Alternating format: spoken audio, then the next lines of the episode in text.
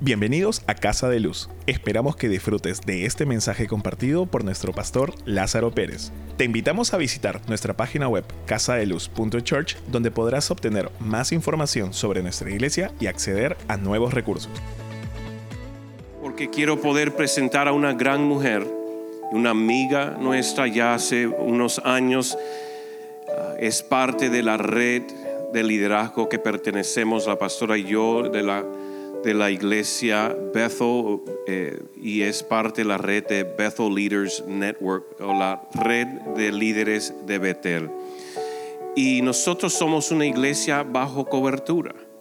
Creemos en la importancia de estar bajo cobertura y tener amigos que nos ayudan a también mantener un enfoque en nuestro caminar. Y desde que hemos sido parte de esta red, conocíamos a, a Gerardo que es su esposo, y a Lupita. Qué gran pareja. Lo llegamos a conocer por primera vez el año pasado en persona, porque los conocíamos solo a través de Zoom. Trabajan en México, bueno, son mexicanos, tienen una iglesia pastoreando ya más de 25 años, tienen una escuela de ministerio sobrenatural, ha traído un equipo hermoso con ella, pero está cargando una palabra para esta casa. Y recuerde, no toda palabra te tiene que hacer sentir bien. Hay palabras que te van a confrontar para llevarte a otro nivel o romper algo que te ha estado limitando. ¿Cuánto están dispuestos a recibir una palabra de Dios en este día? Amén. Pero así puesto de pie, quiero que den su mejor aplauso para recibir a la pastora Lupita Yarto, que trae una palabra poderosísima. Amén. Vamos, déselo. Que usted va a recibir una gran palabra. Amén. Gracias, Señor. Lupita, darle con todo, Lupita. Dios te bendiga. Aquí su micrófono. Muy buenos días, ¿cómo están? Más o menos, a ver, eso no se oyó así como, ¿cómo están? Eso, bien. Yo, bueno, yo ayer las vi, ¿eh? Yo ayer las vi y, vi a las mujeres y son poderosas, son puro fuego aquí, ¿no? Digo, comenzando desde la pastora, que es increíble, es increíble. ¿Cuántos aman a su pastora? Es increíble su pastora, es una mujer muy poderosa, llena de fuego, es admirable. Amiga, eres admirable, te admiro amo cómo haces las cosas, amo tu pasión y tu fuego, me encanta, me encantan tus mujeres y, toda la iglesia, realmente son increíbles. Su pastor, su pastor como que tiene el corazón de este tamaño, ¿verdad? Enorme, enorme y, manifiesta un amor tan increíble, todo un papá, ¿no es cierto? Todo un papá, una mamá increíbles que ustedes tienen, así es que... Queremos honrarlos, bendecirlos, darles las gracias por todo lo que están haciendo aquí, por la gente, por la ciudad. Y miren, realmente ellos podrían estar en otro lugar. ¿eh? Realmente tienen tanto y podrían estar en otro lugar, pero Dios se encontraron con Jesús y Jesús los envió a Lima, porque el corazón de Jesús está en Lima y el corazón de sus pastores está aquí. Ellos aman esta tierra y están dispuestos a dar todo y dejar todo por esta tierra y por el llamado de Jesús aquí. Así es que tienen, tienen un tesoro en este lugar, ¿no? Se siente privilegiado, ustedes son, un, son honrados por Dios, así es que siéntanse amado y honrado por Dios al tener increíbles papás que Él les ha puesto. ¡Wow! Un aplauso, dése un aplauso, iglesia.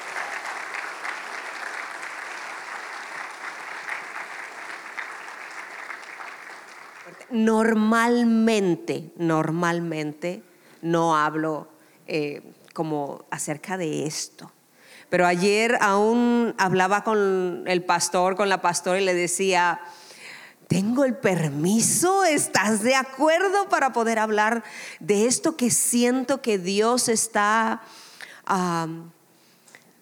presionándome, hablándome, mostrándome? Y, todo esto va muy de acuerdo con la palabra que acaban ah, de, darles. Y quiero que, que me acompañe en, en el libro de Marcos, capítulo 5, desde el versículo 1. Y vamos a leer una historia, por lo regular, mm, eh, eh, casi no se predica sobre, sobre este, este pasaje. Pero hace tiempo, ya hace tiempo Dios me habló acerca de esto. Y estos días muy específicamente me dijo, quiero que, lo hables, quiero que, que, lo establezcas, porque eso es lo que voy a hacer. ¿Sí está conmigo ya?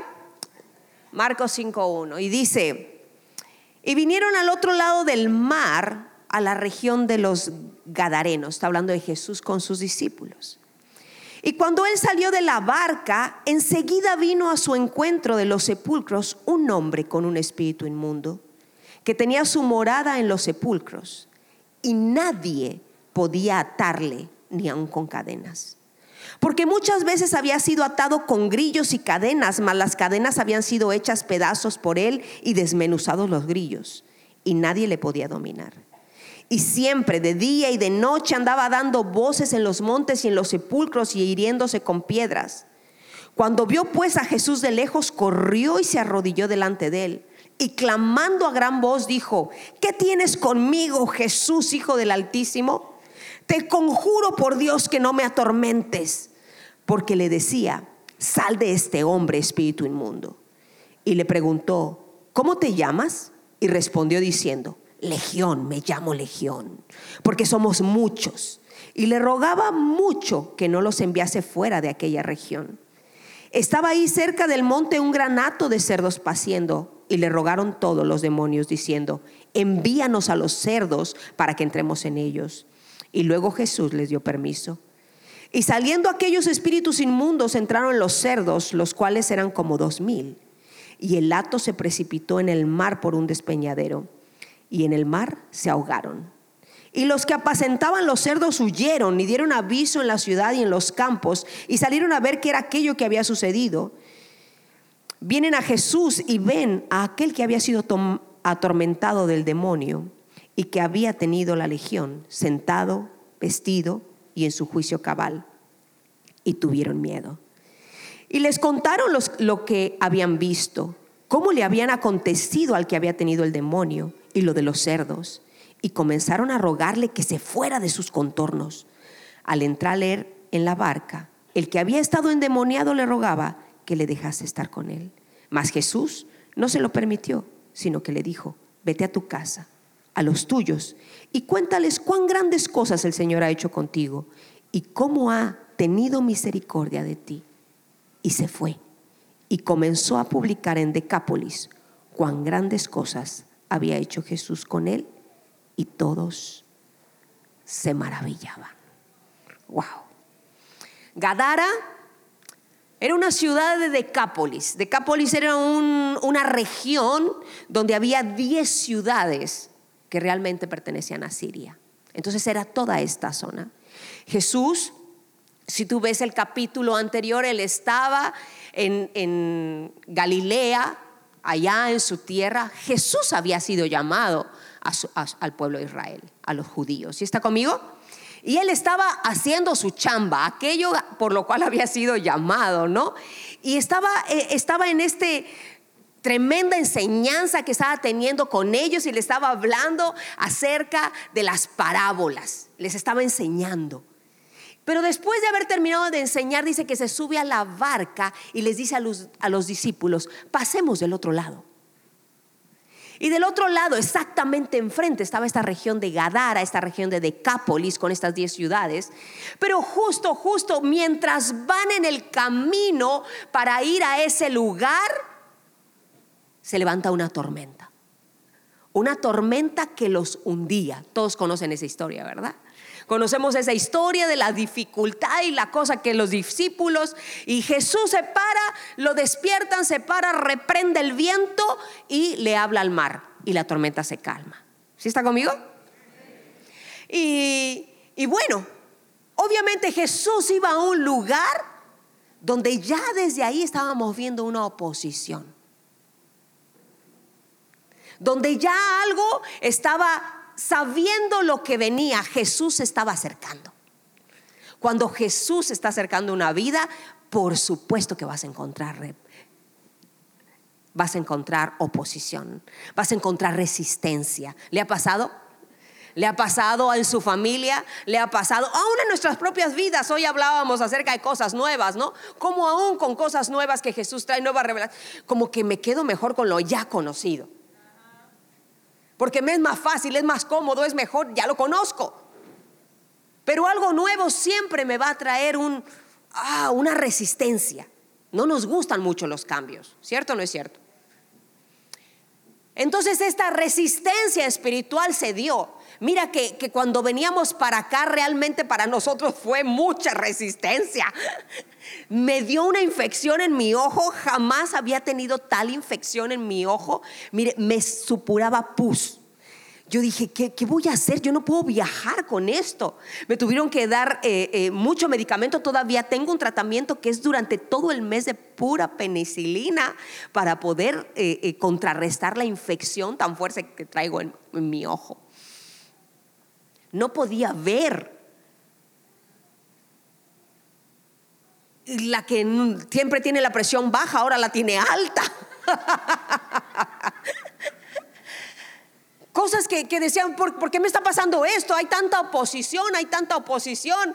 y, podíamos sentir en el ambiente, mire, cuando uno está dentro de un lugar, pues no lo siente tanto, ¿no? Porque estás acostumbrado, estás habituado, has nacido aquí, te es costumbre, te es hábito naciste aquí. Pero cuando vienes de fuera, no sé si le pasa a pastores, cuando ustedes salen y cuando regresan, sienten el ambiente espiritual diferente al lugar donde estaban. Cada región tiene su ambiente. Jesús estaba llegando a este lugar de Decápolis, él sabía que iba. Él sabía lo que iba a acontecer. No es que fue de casualidad y de repente llegó y apareció. No, no, Jesús sabía el propósito por el cual estaba llegando exactamente a esa tierra. Y cuando Él llega a ese lugar y en cuanto Él pisa, inmediatamente hay otra reacción dentro de la tierra. El hombre, el hombre que estaba endemoniado, que estaba lleno por tantos demonios, empieza a gritar y empieza a salir a su encuentro. Está reaccionando a la presencia de Jesús. Cuando Jesús se acerca hay reacción. Tú no puedes esperar que lleves a Jesús porque Jesús está dentro de ti. Que llegues a un lugar y que dejes que Él empiece a manifestarse y que no haya ninguna reacción. A veces pensamos que porque Jesús está con nosotros, todo es flores y hermosura. Que todos nos van a amar. Hay reacción. Voltea con el de al lado y dile, hay reacción.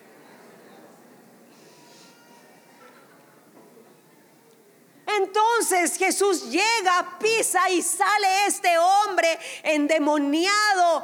Por tanto tiempo dice que vivía en los sepulcros. ¿Te puedes imaginar un hombre que vive en los sepulcros? Estaba desnudo. Dice que trataban de atarle con grillos, con cadenas y no podían, los rompía como si fueran de papel. ¿Tú crees que la gente quería pasar por los sepulcros? Hay lugares por los que ni siquiera quieres pasar. Hay zonas en tu ciudad, en tu colonia, eh, eh, en tu trabajo, lugares donde dices, ay, con esta persona ni siquiera quiero acercarme, mejor me voy por otro lado.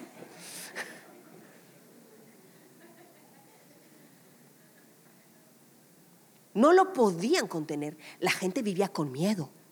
Toda esa región. No, pases por los sepulcros. Allá en mi tierra estamos pasando un tiempo muy difícil. ¿Cómo ustedes lo están pasando? ayer estábamos No son competencias. tiempo difícil con, con el narco, con todas estas cosas, ¿no? Y Y allá puedes escuchar, ¿sabes que mi familia no viene a, a mi ciudad, a Celaya, porque tienen miedo? Las carreteras, la gente dice, no, ir a Celaya, no, ¿a poco vas a ir a Celaya? No, no vayas a Celaya. No, ahí, ahí, no, ahí te, te roban, te matan, te secuestran, te, te quitan todo ahí. Las carreteras, todo es peligroso. Las 7 de la noche y usted ya no ve gente caminando en la calle. Las 10 de la noche y están vacías, vacías, literal, o sea, 9 de la noche, 10 de la noche, vacío. No hay ni autos casi circulando. La gente tiene miedo. Entonces, la gente tenía terror de pasar por ahí, pero Jesús había llegado. Jesús llega a ese lugar y esta palabra sepulcros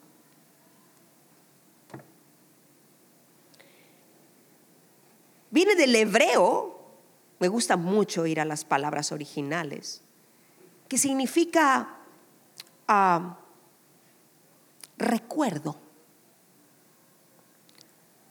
Tumba, obviamente, memoria.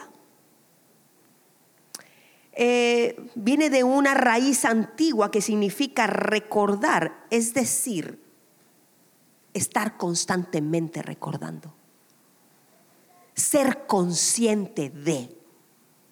O sea, el hombre vivía en un lugar donde conscientemente algo espiritual estaba recordándole que estaba ahí y que no iba a irse.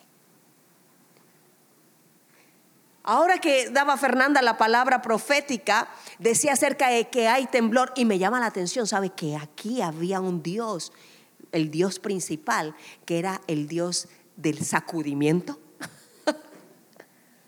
del temblor, y lo adoraban.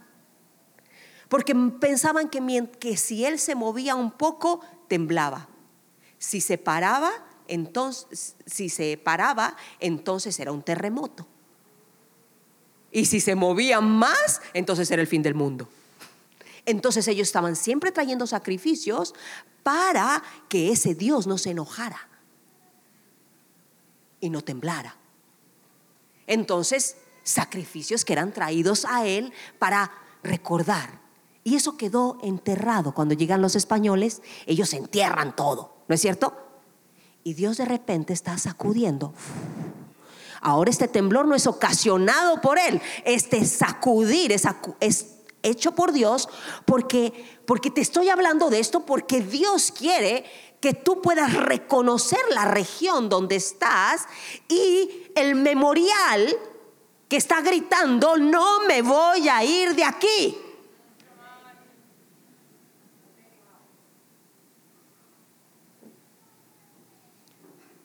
Esa potestad que le dio lugar desde principios que se fundó todo esto, que hay cosas que suceden aquí que no las entendemos, pero que suceden solo en Lima.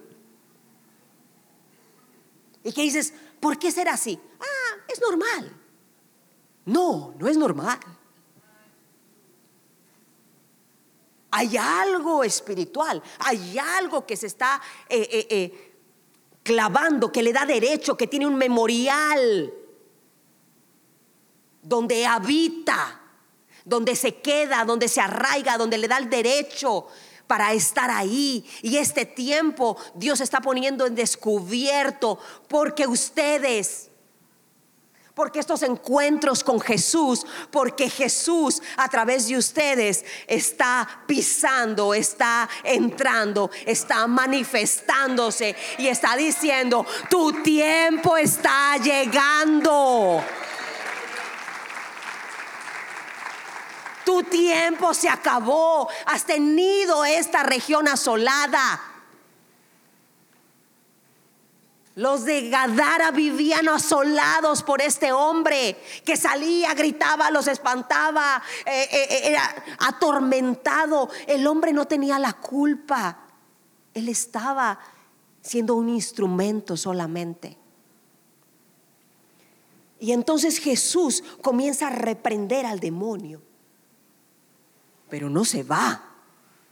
Entonces este llega y lo confronta Se postra a sus pies, pero le dice, deja de atormentarme por el Dios altísimo. O sea, ay caray. Te conjuro en el nombre de Dios. El demonio está conjurando en el nombre de Dios.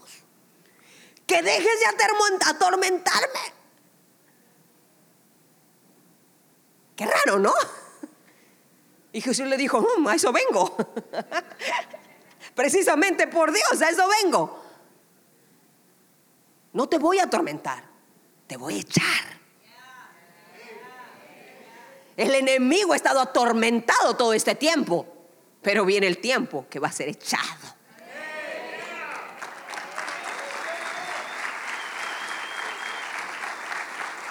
Por eso reacciona, por eso tenemos oposiciones, por eso la vamos a tener siempre, pero hay otra que se manifiesta porque tiene una raíz. ¿Cuántos de ustedes viven con temor?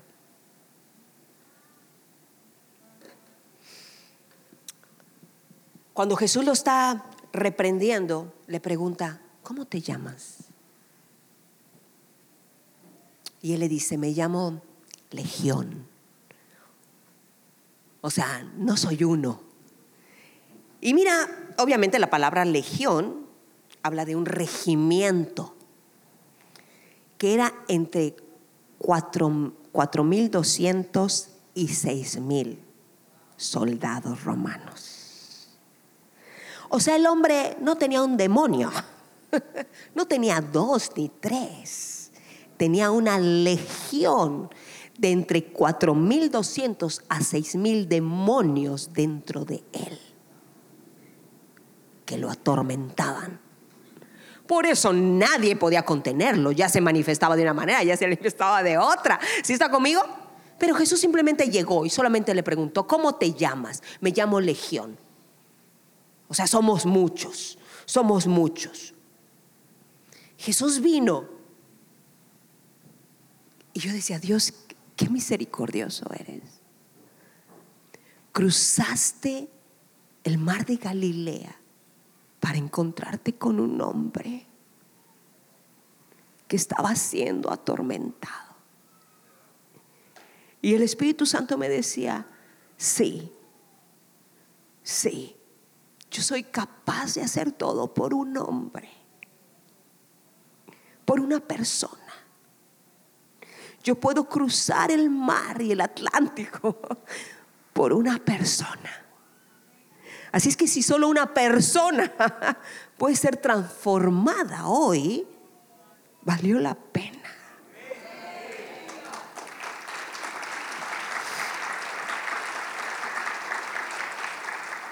Porque Jesús piensa que vale la pena. Cada persona allá afuera vale la pena. Tal vez para todos y aún para los discípulos podían voltear y decir, este, por este venimos. Por aquellos que viven debajo de los puentes. Por aquellos que están tirados en la calle. Cuando los ves y te atraviesan la banqueta porque te da miedo. Por aquellos que que por lo regular evitaríamos. Jesús atravesó todo un mar para encontrarse con uno que todos huían de él. Pero él se acercó.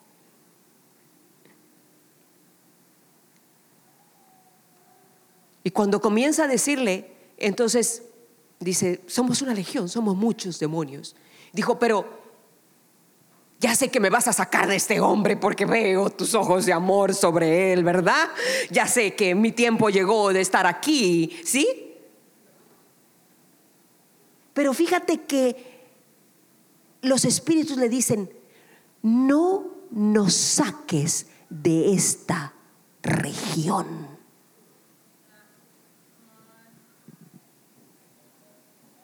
O sea, están arraigados, tienen algo que les da derecho por región. Y él le dice, mira, sácanos del hombre, pero de la región no nos saques, déjanos ir a los cerdos. Claro, Gadara era conocido porque criaban cerdos. Entonces dijo, aquí, aquí vamos a estar y vamos a quedarnos siempre, porque aquí hay cerdos siempre. Claro, el cerdo no representa el pecado, ¿no es cierto? O sea, las cosas que le pueden dar derecho. El enemigo va a buscar las cosas que le dan derecho. Pero él no contaba que ese hato de cerdos se iba a arrojar al mar. Y ellos tuvieron que salir sí o sí a la región, porque Jesús había llegado. Entonces, Dios este tiempo está descubriendo estas cosas y no es que yo te las tenga que decir, creo que es algo que tú con Dios vas a tener que descubrir como iglesia, que Dios le está mostrando como ciudad. ¿Para qué? Para tomar y saber cuáles son las cosas que tienen que pelear específicamente. Ahorita les voy a decir por qué. Cuando nosotros llegamos a la ciudad de Celaya, había algo que era súper peculiar. Primera cosa a la que nosotros nos enfrentamos. Y es que si tú abrías el periódico normal para buscar trabajo, aquí se anuncia, bueno, ahora ya no, ¿verdad? Ahora todo es electrónico, pero antes del periódico venía la sección de trabajo, ¿no? Páginas. Entonces tú llegabas y decías, va a buscar trabajo, ¿no? ¿Quién no compra el periódico? Bueno, tú abrías el periódico y ¿sabe lo que encontraba en la sección de empleos? Prostitutas. Prostitutas. Eran páginas y páginas y páginas de prostitutas. Los table dance abrían desde las 12 del día. Tú encontrabas, así como las iglesias católicas en cada esquina, los bares en cada esquina, un prostíbulo. Y table dance en cada lugar de la ciudad abrían desde las 12 del día y permitían entrar desde los adolescentes. Prostitución al 100. Y obviamente nosotros llegamos a ese lugar y pues por supuesto que comenzamos a orar por la ciudad, ¿verdad? Señor, o sea, ¿qué es esto? Mis hijos ni siquiera pueden abrir el periódico, sáquense de aquí, no vean. Y entonces comenzamos a orar por esto.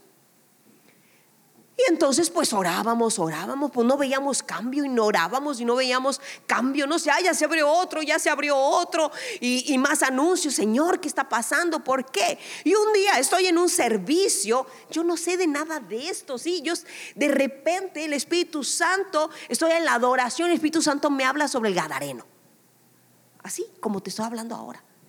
Y entonces yo voy y bueno, me siento y empiezo a buscar y a leer el Gadareno y me dice, y me lleva precisamente al lugar de los sepulcros. Dijo, hay algo que le está dando lugar a ese espíritu, porque es una potestad que tiene que ser echada. Porque puedes orar, pero si no entiendes con quién estás peleando, no puedes echarla. Y entonces dije, bueno, háblame. Y comencé a estudiar y comencé a, preguntar, orar, preguntar a Dios. Y un día me dijo, ok, la raíz de esta ciudad es su fundamento. Cuando se estableció la ciudad fue dedicada a una virgen, la Inmaculada Concepción. Y yo dije, oh, ¿qué tiene que ver? Para mi cabeza no casaba nada, ¿sí? Me dijo, bueno, la Inmaculada Concepción. Pues habla de la concepción, pero no es inmaculada, me dijo. Es una raíz de prostitución. Y entonces me dijo, ve al lugar del fundamento. Y fui al lugar donde se fundó la ciudad, debajo de un árbol, y la entregaron y la dedicaron a la Virgen de la Inmaculada Concepción. Y ahí hicieron un pacto. Y yo dije, bueno, era para mí eso nuevo, yo nunca había escuchado ni hecho nada de esto, por eso no lo hablo mucho. Entonces, pues yo fui a ese lugar porque hay un templo católico ahí y hay un monumento, un obelisco, un memorando, un memorial que recuerda eso. ¿Sí está conmigo? Entonces nos paramos ahí me llevé un grupo de mujeres y oramos. Y ¿qué oro? Y dijo, ora esto. Y ya declaré libertad, hablamos sobre, la, sobre el, el, espíritu, sobre la raíz, le pedimos perdón al Señor, le pedimos que la cortara, era muy específicamente. Y nos fuimos. Pasaron unos meses y se empezaron a cerrar los table dance. Se empezaron a cerrar. Los avisos de ocasión dejaron de estar las prostitutas. Y nosotros, oh, no estamos haciendo, nada más fuimos a orar ahí. Por eso muchas veces dicen, hey, vamos a tirar aceite, vamos a hacer esto. Quiero decirte una cosa, si el Espíritu Santo no te envía, ni lo hagas. Si no te lo reveló, ni lo hagas. Fue una indicación muy específica. Jesús llegó muy específicamente por el Padre a Gadara. No llegó ni antes ni después, en el momento justo. ¿Sí está conmigo? Entonces comienzan a cerrar los table dance. Y después estábamos en un local súper parecido a este. Así súper parecido, igualito. Yo cuando entré dije, ay, hasta le dije a Fernanda, me recuerda tanto Peñuelitas. Igualito nuestro piso que lo barríamos y siempre salía tierra, ¿no? Y, nuestra bodega, y teníamos nuestros salones atrás, y nuestra oficina, nuestros baños, así, igualito, ¿no? Y yo decía, ay, me siento en casa. Y, era tan, tan, tan... Y, de ahí, bueno, nosotros pagamos una renta que no alcanzábamos a pagar, pero de ahí Dios nos habla y me dice, hay un lugar que quiero que vean. Y entonces fuimos a verlo. Era un lugar enorme donde cobraban un montonal de dinero. ¿Y qué cree? Que Dios nos dijo, quiero ese lugar. ¿Qué cree que era? Un table dance. Entonces, pues nos aventamos el milagro y el testimonio. El milagro esa es otra cosa, pero no quiero enfocarme en eso porque estoy enfocando en la otra cosa, sino en la victoria, en la victoria sobre esa raíz. ¿Sí me explico? Sobre ese demonio que se fue. Y entramos y tomamos, rentamos el lugar, nos metimos a ese lugar que era un table dance. Éramos la iglesia del table.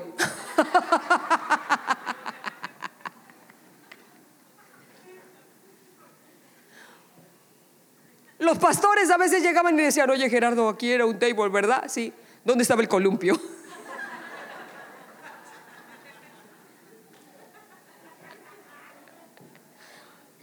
Ahora adorábamos a Dios ahí. En una ocasión entró una mujer. Una mujer entra y dice, Dios mío, no lo puedo creer, no lo puedo creer, no lo puedo creer. Y lloraba y lloraba y lloraba y lloraba. Y dice, yo trabajé en este lugar como prostituta. No puedo creer que en este lugar se esté adorando a Dios. Hicimos cosas horribles. Hicimos cosas horribles. Ella lloraba y decía, hicimos cosas horribles. Dios mío, perdónanos. Y tuvimos la victoria. Ahora tú puedes ver dentro de la ciudad, no hay un solo table dance.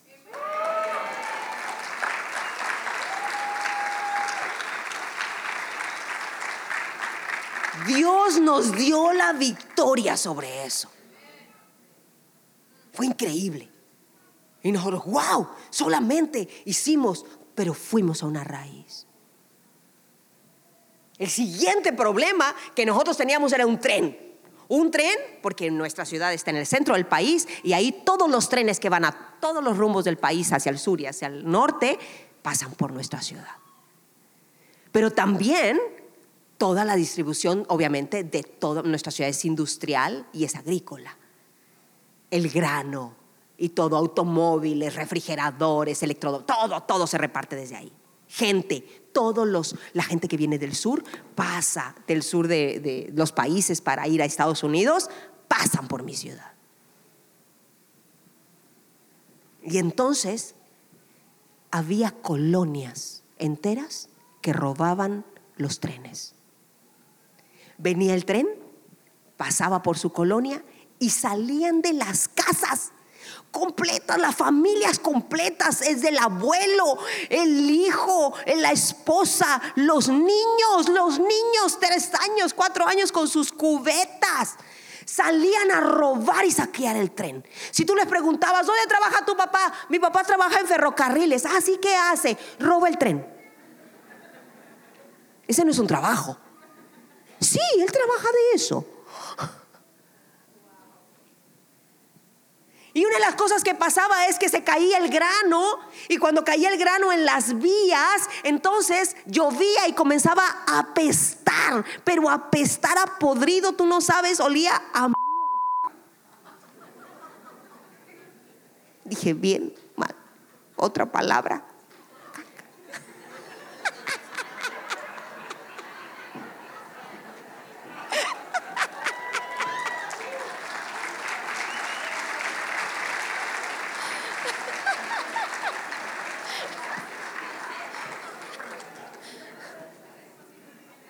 Es lo Huele igual.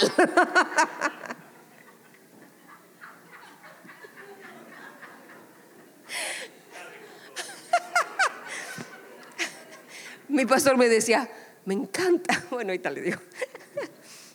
Y entonces, olía horrible. Entonces era una ciudad, porque la, la ciudad, mire, cuando yo llegué a Celaya también había un letrero que decían los carros, en Celaya no pasa nada solamente el tren. Porque rodea la ciudad, así le da vueltas y luego la atraviesa en cruz, ¿no? O sea, todo está rodeado por el tren. Vives de este lado, el tren, de este lado, el tren, de aquel lado, el tren. Entonces, el pretexto de todo el mundo, ¿cuál cree que es? Se me atravesó el tren. Todo el mundo llega tarde. ¿Por qué cree? El tren, ¿no? Bueno. Entonces, el tren estaba atravesado por toda la ciudad, el grano se esparcía por toda la ciudad, apestaba, horrible. Te daban ganas de devolver el estómago. La ciudad hedía, hedía. Y un día, pues nosotros hablamos acerca de Señor, somos poderosos, tú nos llamaste a gobernar, tú nos llamaste a reinar, Señor, somos hijos tuyos y estamos aquí como representantes del reino. Y yo les enseñaba todas esas cosas a mi gente. Y wow, una iglesia poderosa y el Espíritu Santo se movía dentro de la iglesia. Y wow, ahora eh, eh, muchos eh, se estaban convirtiendo y, y wow, fuego dentro de la iglesia, sí, y somos poderosos iglesia, sí, y somos grandes, sí, y eres un hijo de Dios, sí, soy un hijo de Dios y soy poderoso y tengo autoridad. Sí, tengo autoridad. Y wow. Y entonces vamos pasando por las guías y yo vengo orando, Señor, este problema de las vías, Padre, eh, eh, quítalo, Señor, danos estrategias para poder quitarlo. Y dice, y me dice, Lupita, ¿qué no hablas acerca de que eres hija de Dios y les enseñas que tienen autoridad y que, sí, Señor, claro, y que ustedes gobiernan Sí, Señor, pues es lo que tú nos dices. Muy bien, pues es el tiempo que gobiernen. Pues, pues sí, Señor, pero pues, ¿qué hago? O sea, yo no puedo quitar este problema. ¿Cómo lo quito? Dijo, pues mira, el diablo hace delante de ustedes y ustedes no están haciendo nada. Bueno, así me dijo, ¿qué quiere que le diga? Dijo, eso fue fuerte, Señor. Dijo, ¿hasta cuándo vas a soportar eso? O sea, me estás pidiendo que yo lo haga. ¿Hasta cuándo tú vas a reinar y sigues soportando eso que está pasando? Pues, ¿qué hago? Y dijo, mira, vas a ir a las colonias donde descargan el tren. Señor, ni la policía entra ahí. ¿Cómo crees si la policía sale corriendo porque les tienen miedo? ¿Cómo vas a ir a los lugares donde roban el tren? Señora, y matan. Vas conmigo. Vas a ir. Vas a formar equipos y vas a ir a los lugares donde roban el tren. Y yo dije, ok, Señor. Y cuando llego con la iglesia, ¿no? Familia, gobernamos, sí. Somos hijos de Dios, sí, pastora. Vamos a ir a conquistar nuestra ciudad. Sí, oremos por las vías. Sí, Señor, oramos. ¿Qué creen? Dios me dio instrucciones. ¡Yay! ¿Qué vamos a hacer? Vamos a ir a las colonias peligrosas.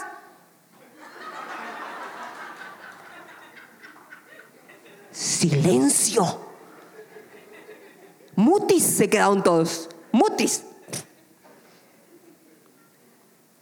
Nos vamos a formar por grupos de oración y vamos a estar y tales grupos, ya los dividí, esta es nuestra estrategia, en tal colonia tal, en tal colonia tal, en tal colonia tal. Sí voy. Sí voy. El chavo salió, digo, el chapulín colorado salió ahí, ¿verdad? Sí voy. Así, los convoco todos los sábados, vamos a ir. Sí voy, pastora. Y nada, no, no, sí llegaron, llegaron. Nos fuimos con carpas, nos fuimos con gente que tomaba la presión, con peluqueras, o sea, gente que cortaba el cabello, estilistas. Pusimos nuestra carpita ahí. Y nombre, a mí me tocó la colonia más peligrosa de todas y de repente estamos, llegamos ahí a ese lugar y ponemos nuestra carpa y todo y pues empiezan a pasar y así se nos quedan viendo feo, ¿no? Quiénes son, así con, pasaban con sus monas y con sus navajas y unos así que decías, Dios mío, por favor, cúbrenos, haznos invisibles, bueno, no tan invisibles para que si nos vean ángeles aquí alrededor. Yo creo que sí veían ángeles alrededor, porque no, no nos hacían nada, pues. Y nada más unas se nos acercaban y decían, ¿qué hacen aquí? Venimos a bendecirlos, somos cristianos y venimos a bendecirlos. Queremos cortarles el cabello y amarlos, decirles que Dios les ama. Mm, ¿Están cortando el cabello? Sí. Oh, a ver, córtemelo. Y así empezamos, ¿no? Entonces ya empezaron. Luego llega una mona así toda pájaro loco, así, los pelos parados de todos los colores, tatuada toda la cara, así, bonita ella, pero toda, así, ay, te daba miedo verla, ¿no? Y llega y se me para así enfrente y me dice, ¿y tú quién eres? Hola, soy Lupita y mira, somos cristianos y venimos a pues hablarles de que Dios les ama, que ustedes son importantes para Él y queremos servirles. Estamos tomando la presión, dando clases con los niños y cortando el cabello. ¿No quieres que te corten el cabello? No, no, no, yo estoy bien.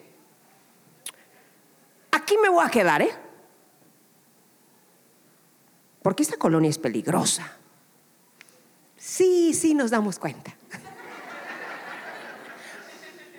Aquí me voy a quedar para que no les haga nada. Ok. Pues era la jefa. Entonces ella, cada vez que nosotros llegábamos, desempacamos y ella llegaba y se paraba, ¿no? ¿Cómo están? ¿No? A ver tú, fulanito, háblale al, no sé qué, al chicles, al botellas, al pelos. Dile que vengan a cortarse el cabello, ándale. Así, ¿no? Y ahí iban los tipos y traían al pelos y al chupes y al todo, ¿no? y los sentaban ahí, les cortaban el cabello. ¿Me permites orar por ti? Sí. Y bueno, ya, sí, bueno. Jesús te ama y mira que, bueno, ¿no? Y así pasaron las semanas, ¿no? Y ya, ya la otra chava ya llegaba. ¿Qué onda? ¿Cómo están? Ya lo estábamos esperando. Qué bueno, ¿cómo estás, Nayeli? Se llamaba Nayeli. No, no es ella, no es ella.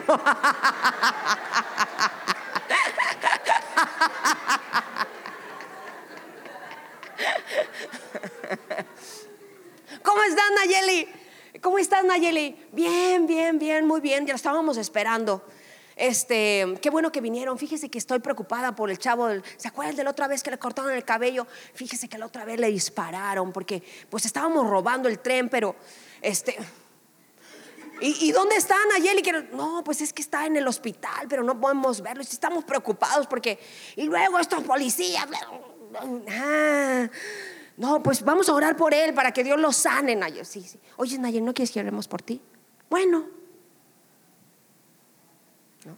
Pero conforme pasaban las semanas, Nayeli, ¿quieres aceptar a Jesús en tu corazón? Bueno, sí, sí. ¿Cómo? ¿Así? Sí. Ajá.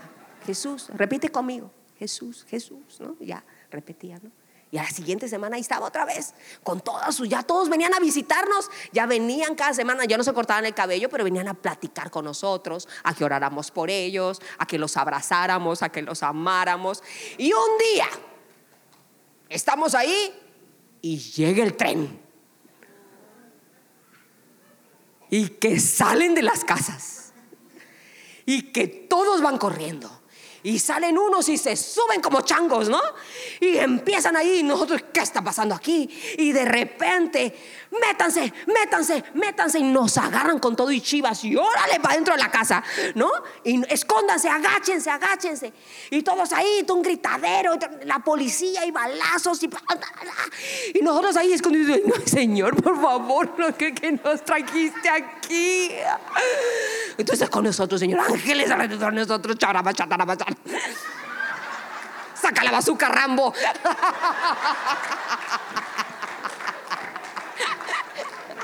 Ay, Rambo, saca la bazooka.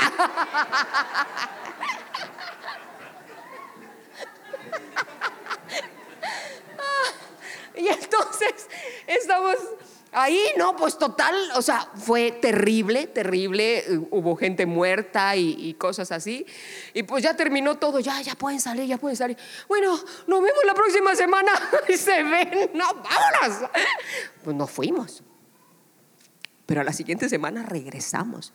Mi gente, la gente de la iglesia estaba súper prendida. O sea, ya los que éramos poquitos, ahora ya éramos un montón, ¿no? En cada colonia tenían sus propias historias, ¿no?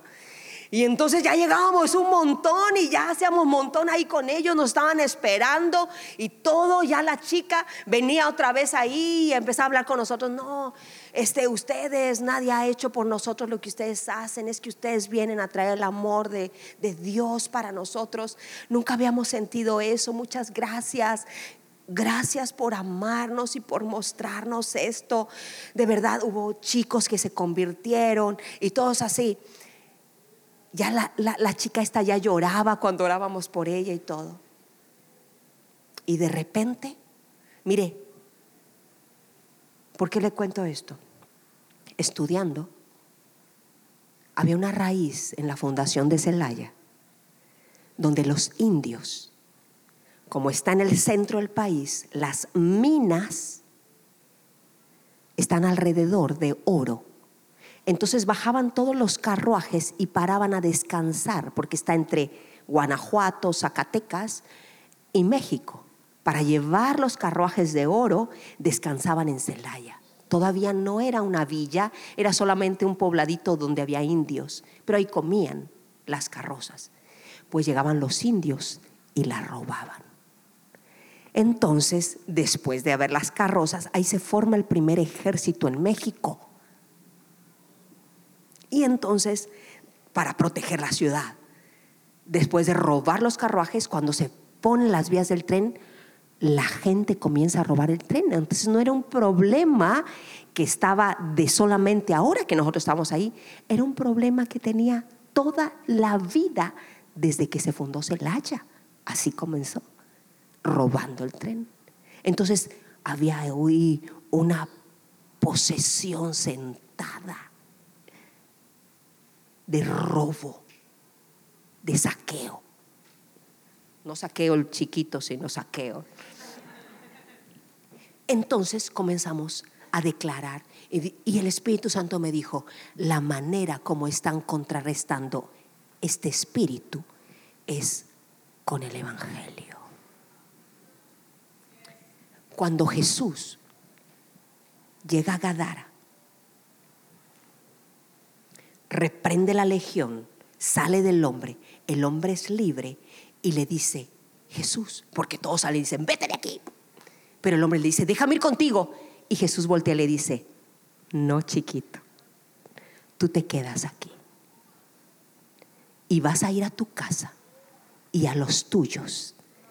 y le vas a hablar acerca de las grandezas de Dios en tu vida. Y dice que el hombre regresó y se fue por todo, no solo a Gadara, a todo Decápolis, hablando de las maravillas que Dios había hecho en su vida. Cuando nosotros estábamos ahí, después de todos estos acontecimientos, parecía que no pasaba nada. El Espíritu Santo nos dijo, de estos ninguno se va a ir a tu iglesia, porque no estás hablando para ganar gente para tu iglesia, estás hablando para establecer el reino.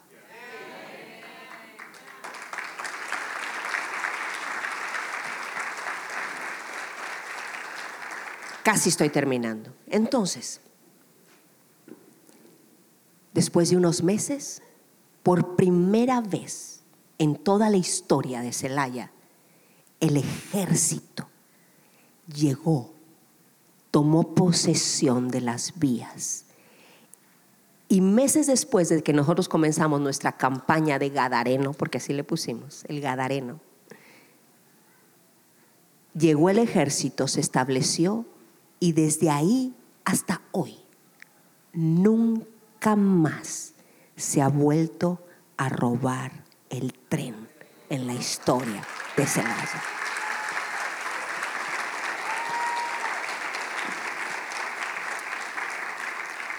Comenzamos a orar por cambios en esas colonias. Esa colonia específicamente, que era la más peligrosa de todas, fue remodelada completamente transformada. Pusieron un centro de formación para los muchachos, para los jóvenes, para darles educación musical, de arte, de todo, para cambiar totalmente el ambiente de la colonia. De esa manera estábamos transformando y tomando lugar en nuestra ciudad. Familia Tiempo después, si tú te vas al libro de Marcos, y con esto termino. Capítulo 6, versículo 53.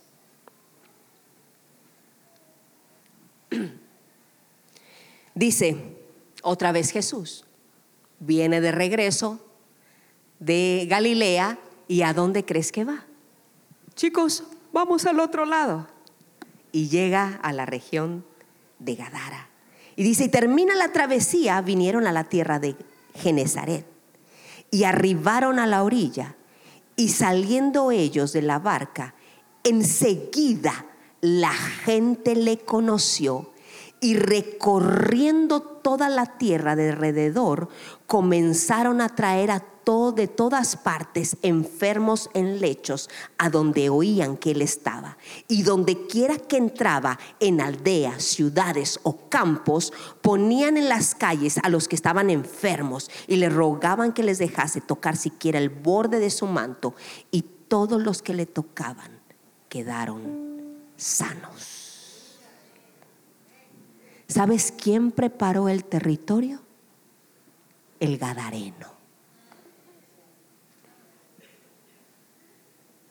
¿Sí está conmigo? El Gadareno, aquel del que todos huían, ahora se había ido a preparar el terreno para que Jesús regresara y todos, toda esa región, viniera a los pies de Jesús.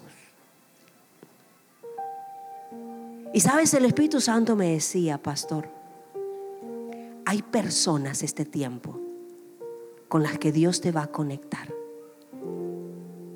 que son personas específicas de influencia, algunos de ellos gadarenos, pero que van a ser tan estratégicos que ellos van a abrir lugares, áreas de influencia para poder alcanzar y que tú puedas entrar con la iglesia a esos lugares y establecer el reino de Dios ahí. Porque iglesia, familia, Somos hijos de Dios y te, están capacitando, estás empoderándote, estás teniendo encuentros con Dios y aún creo que el Espíritu Santo te va a llevar a experimentar cosas increíbles. Pero una de las cosas que Nayeli decía, la primera palabra que ella, que ella dio, habló sobre ese amor por las personas. Jesús amó un gadareno y lo miró desde lejos y su corazón lleno de misericordia y compasión le hizo cruzar todo el mar, exponiendo aún sus discípulos se sintieron expuestos y a punto de ser por tanta oposición. De sentir que morían. Habrá cosas que vamos a exponernos y decir, eso es de muerte. A mí me decían, ¿cómo se te ocurre llevar a la gente a esos lugares? Los estás exponiendo. Y sentía una responsabilidad terrible. Pero o lo hacía y le creía a Dios, o me quedaba esperando. Alguien más iba a venir a hacerlo. Porque Dios va a cumplir su palabra. Así es que o lo haces tú o lo hará otro. Pero Dios ha decidido sacudir los cimientos para exponer lo que está sucediendo en esta nación, en esta ciudad, en esta región. Y nosotros tomamos la decisión de aún subirnos en esa barca y aunque los vientos se levanten, aunque las olas se levanten, aunque pareciera que naufragamos, aún así hay una sola cosa. Jesús dijo, pasemos al otro lado. Iban a llegar porque iban a llegar. Y Él ha dicho, te está llamando, te está empoderando, te escogió. No es una casualidad que vienes tal vez como vienes. Tal vez de otra manera no hubiera salido y hubieras llegado aquí. Te sacudieron, casi te ahogas y te mueres. Tu barca negaba, Ciro.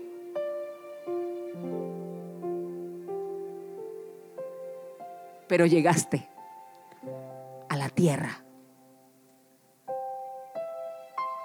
donde Dios te está dando y llamando a un encuentro para el nuevo tiempo que viene sobre tu vida. Deja de mirar atrás. Deja de poner tus ojos en el pasado. Y siento hacer algo. En el nombre de tu pastor te pido perdón. Lo siento, perdóname, porque no me di cuenta, porque no supe apreciar. Pero hoy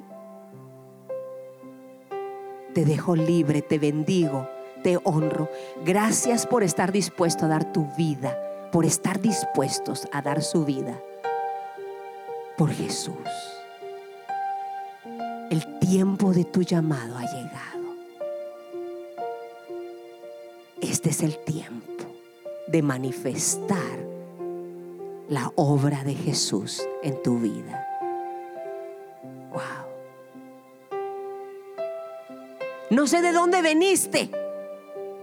Tal vez de otras regiones. Tal vez de otros distritos. Tal vez de otras iglesias tuviste que salir, no lo sé, no lo sé, pero estás aquí. Eso es lo importante. Y estás aquí porque Él te reunió, Él te escogió, Él te llamó. Escuchaste el silbido del pastor. Y hoy estás aquí respondiendo a ese llamado. Y ahora Él te está diciendo, eres el instrumento y la persona que elegí para mostrar mi amor mi compasión, mi misericordia por esta ciudad y por todos aquellos que no me conocen, pero que están llamados a conocerme. Porque los estoy amando desde ahora. Los estoy amando desde ya. Tú no los ves, pero yo los estoy viendo. Yo los estoy mirando y mi corazón, lleno de compasión, buscó entre los hombres a quien enviar y te encontré a ti. Te encontré a ti. Así es que iglesia, este es tu tiempo. Este es tu llamado. Ese es el tiempo de tomar todo lo que estás aprendiendo y decir, vayamos al otro lado. Crucemos la avenida. Vayamos a donde Dios te muestre, pastor, este tiempo, porque Dios te va a revelar estrategias y cosas específicas dirigidas por Dios para ir. No te metas, eso sí lo aprendí, no te metas donde Dios no te dijo que te metieras. Porque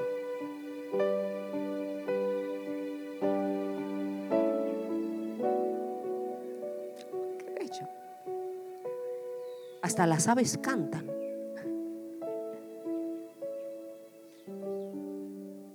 La creación gime por la manifestación de los hijos de Dios.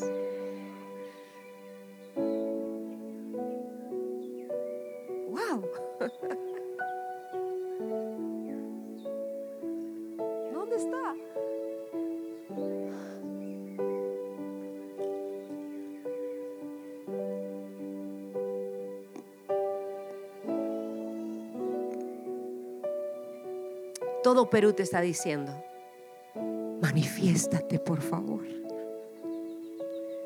Vas en las calles y a lo mejor encuentras una mirada fea, una grosería cuando se te cierran, cuando se te avientan, cuando se te quieren atropellar, cuando te- el camión casi te tira, cuando el- no sé cómo les llamen acá, el chino.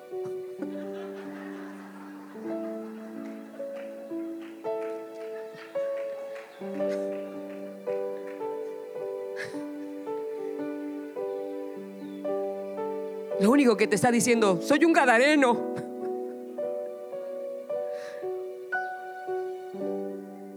Y no me quiero ir de aquí. Pero tú puedes voltear y decir, ah, tu tiempo ha llegado. Voy a amarte, no voy a maldecirte, voy a amarte. Yo sé que esa legión no se quiere ir de aquí, pero llegó su tiempo. Yo veía una visión donde estos espíritus, estos reyes que se han establecido en esta tierra, se estaban levantando este tiempo. Y era como que estaban mirando así hacia, hacia la ciudad, rodeándola. Y la veía y de repente veía una luz que salía. Y el Espíritu Santo me decía, es la iglesia, es mi iglesia que comienza a brillar. Y podía ver como estos gigantes retrocedían y retrocedían y retrocedían porque no podrán resistir al amor y la luz de Dios a través de ti, a través de tus manos, a través de tus palabras, a través de tus abrazos. Esta iglesia hermosa que abraza, abracen en la calle porque es lo que la gente necesita en el súper, en el trabajo, porque eso es lo que tenemos que hacer. Celaya está cambiando.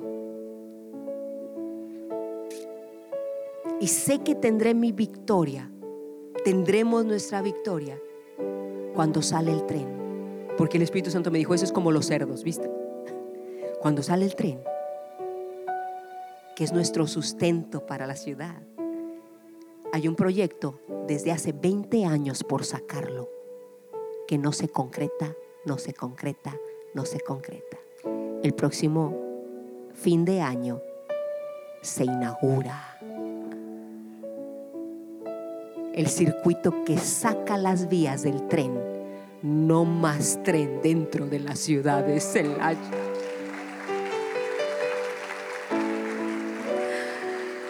Con esto sé que la cosa espiritual que estaba ahí, como la legión, va a salir totalmente de la ciudad y dejar de tener potestad. No porque yo hago algo, porque nosotros somos padrísimos y, gran ungidos o templados. No, porque lo dijo. Porque lo dijo. Y si Él lo dijo, Él lo va a hacer. Si Él lo dijo sobre tu vida, Él lo va a hacer. Si Él lo dijo sobre tu casa, Él lo va a hacer. Si Él lo dijo sobre tu familia, Él lo va a hacer. Él lo va a hacer, Él lo va a hacer, Él lo va a hacer. Él lo va a hacer, ya lo está haciendo.